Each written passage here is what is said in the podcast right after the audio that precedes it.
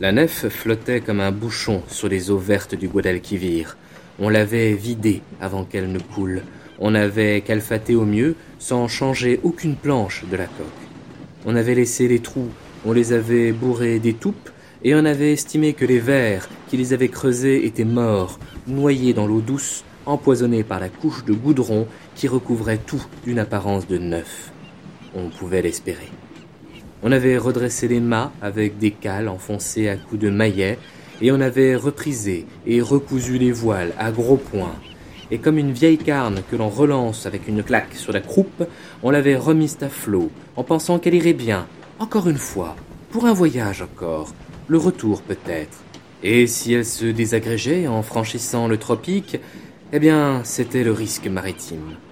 Sa construction était amortie depuis longtemps, et quant à ceux qui embarquent, ils savent que c'est dangereux. Amarré à un embarcadère dont les pilotis étaient plantés dans la vase, les voiles roulées, les vergues pendantes, le nao de trente mètres se laissait remplir par une file de porteurs qui ployaient sous les ballots et les caisses, qui roulaient des tonneaux et poussaient devant eux des animaux inquiets qu'il fallait diriger d'une baline ferme pour qu'ils ne sautent pas dans l'eau. La coque ventrue s'enfonçait peu à peu. Le capitaine, chemise ouverte sur son poitrail velu, un bonnet rouge enfoncé sur ses cheveux bouclés, dirigeait la manœuvre, répartissait les masses, surveillait tout en engueulant tout le monde.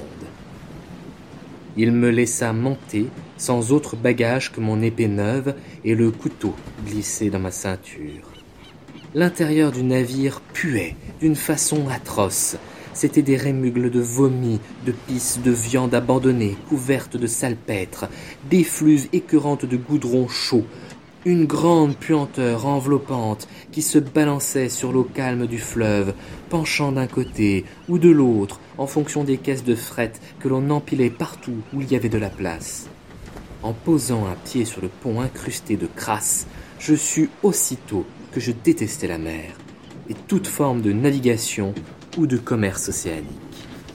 À l'arrière, sous la cabine du capitaine et la plateforme d'où l'on manœuvrait le gouvernail, était l'entrepont bas, où logeait l'équipage et quelques passagers.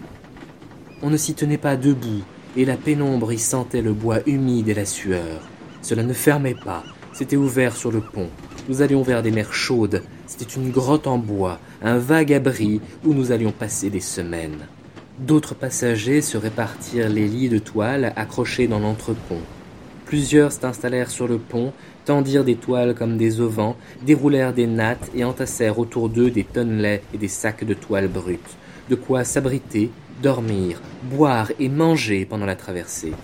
Ils payaient moins, ils se débrouilleraient, ils avaient droit à un carré de pont pour s'étendre, rien de plus.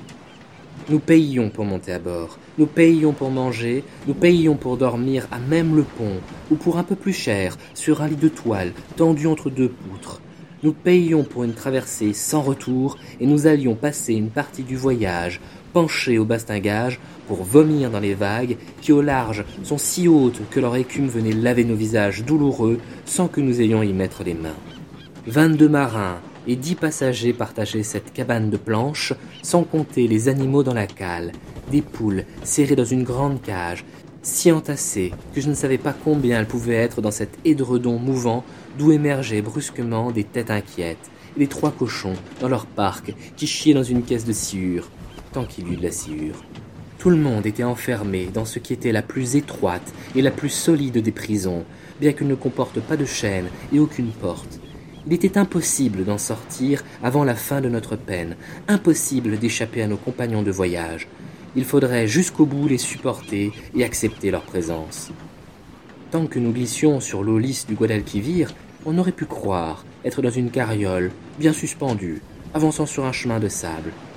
Mais après San Lucar, Sainte Mère de Dieu, c'était brusquement l'océan, ses ressacs, ses sursauts et ses fureurs. L'eau irrégulière voulait frapper nos flancs comme autant de gifles que nous ressentions d'abord à l'intérieur, comme des coups au foie, sans prévenir, avant de voir basculer le pont, le bastingage, les mâts. Nous penchions, nous n'allions plus jamais droit, et nous avons commencé à nous précipiter au bordage pour vomir sous les yeux indifférents des marins qui ne s'occupaient que d'éviter les vomissures que nous n'avions pas eu le temps d'évacuer par-dessus bord. Il fit très vite une chaleur excessive, écrasante, dès que nous n'étions plus à l'ombre des voiles, et cette chaleur, je crois, augmentait à mesure que nous avancions sur la grande étendue d'eau sans repère. Un soir, que nous mangions assis en rond sur le pont, toujours la même chose, des biscuits de mer que l'on nous comptait, et dont je sentais bien qu'ils allaient durcir jour après jour, avec des lamelles de porc salées qui donnaient soif, et l'eau douce, chargée dans des barriques, nous était comptée au verre près. Pendant un de ces repas, que j'avais payé de mes douze castellanos d'or, et qui me laissait affamé, le ventre creux et la gorge brûlée d'une soif permanente, je demandai à un marin jusqu'à quel point il ferait chaud.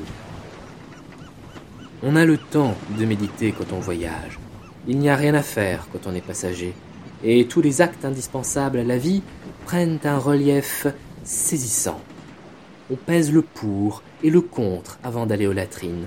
On attend d'y être obligé, de n'en plus pouvoir, et d'être sûr que vraiment aucune terre n'apparaît sur l'horizon.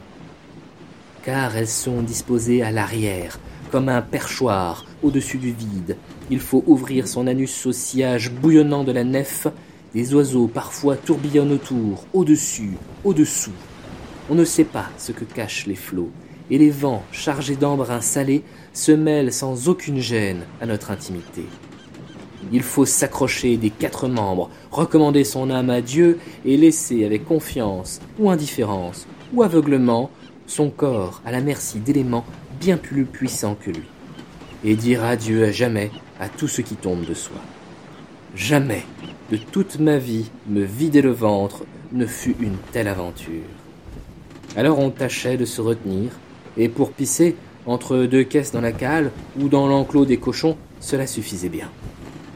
Heureusement, avec le régime de porc salé et de biscuits secs, en petite quantité à cause du rationnement, de l'écœurement et de la bouche toujours desséchée, mes entrailles pendant le voyage ne produirent que très peu de choses à évacuer.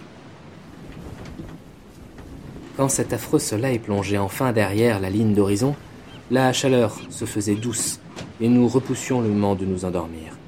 Une lune parfaitement ronde calmait la mer. Une brise continue gonflait la voile, faisant avancer le navire sans à-coups, sans le pencher. Les mâts grinçaient doucement, de simples soupirs d'aise, sans faire craindre qu'il ne tombe. La lune donnait tant de lumière que nous nous voyions tous comme des statues de fer polies, et au-delà du bastingage, l'océan était un plateau d'acier terni qui s'étendait sans fin dans toutes les directions. Il était temps que nous arrivions. Le port, mal salé, le moins cher des marchés de Séville, dégageait chaque jour une odeur un peu plus forte, qui commençait à devenir gênante pour quelque chose que l'on doit mettre dans sa bouche et mâcher. L'eau rancie dans les tonneaux touchait à sa fin, on raclait le fond quand on en prenait avec la louche, et cela soulevait tous les débris qui s'étaient déposés pendant le voyage. La gorge nous brûlait, nous n'avions plus rien à vomir et ne produisions plus que des spasmes penchés par-dessus bord. À l'approche de Cuba, des collines boisées sortirent enfin de l'eau. La passe apparut, nous faufilâmes dans la baie de Santiago, la minable capitale du royaume des moustiques.